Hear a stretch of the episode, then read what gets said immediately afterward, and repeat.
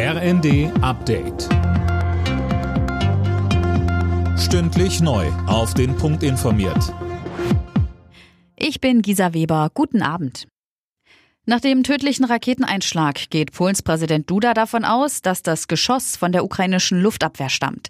Nichts deute auf einen gezielten Angriff hin, sagte er. Bundeskanzler Scholz sieht die Verantwortung für den Vorfall bei Russland wegen der fortgesetzten Angriffe auf zivile Ziele in der Ukraine.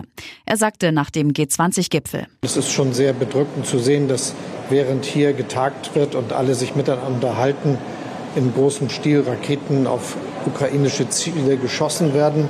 Das ist etwas, was wir nicht akzeptieren können, was unakzeptabel ist und deshalb auch von allen zurückgewiesen werden muss.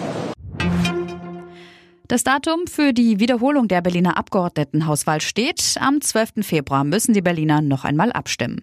Das Verfassungsgericht hatte die Wahl für ungültig erklärt. Mehr von Tim Britztrup. Grund dafür sind die zahlreichen Pannen beim Urnengang im September 2021, zeitgleich mit der Bundestagswahl und weiteren Abstimmungen. Die Hauptstadt hatte sich da offenbar zu viel zugemutet, teilweise fehlten Stimmzettel, vor den Wahlbüros bildeten sich lange Schlangen.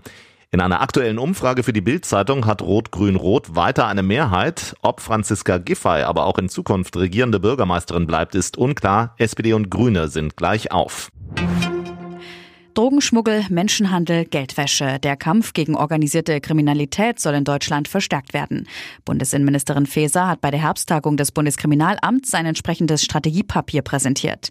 Dabei zeigte sie sich besorgt, dass auch immer mehr Vertreter des Staates bedroht werden. Europäische Nachbarn wie die Niederlande und Belgien machen hier bereits schmerzliche Erfahrungen. Ich will ganz klar sagen, solche Entwicklungen, wo Staatsanwälte, Richter und Journalisten massiv bedroht werden, werden wir in Deutschland nicht zulassen. Bei der Generalprobe vor der WM hat die deutsche Fußballnationalmannschaft eine Blamage nur knapp verhindert. Im Testspiel gegen den Oman setzte sich die Elf von Bundestrainer Hansi Flick mit 1 zu 0 durch. Kommenden Mittwoch steht dann das erste WM-Gruppenspiel gegen Japan an. Alle Nachrichten auf rnd.de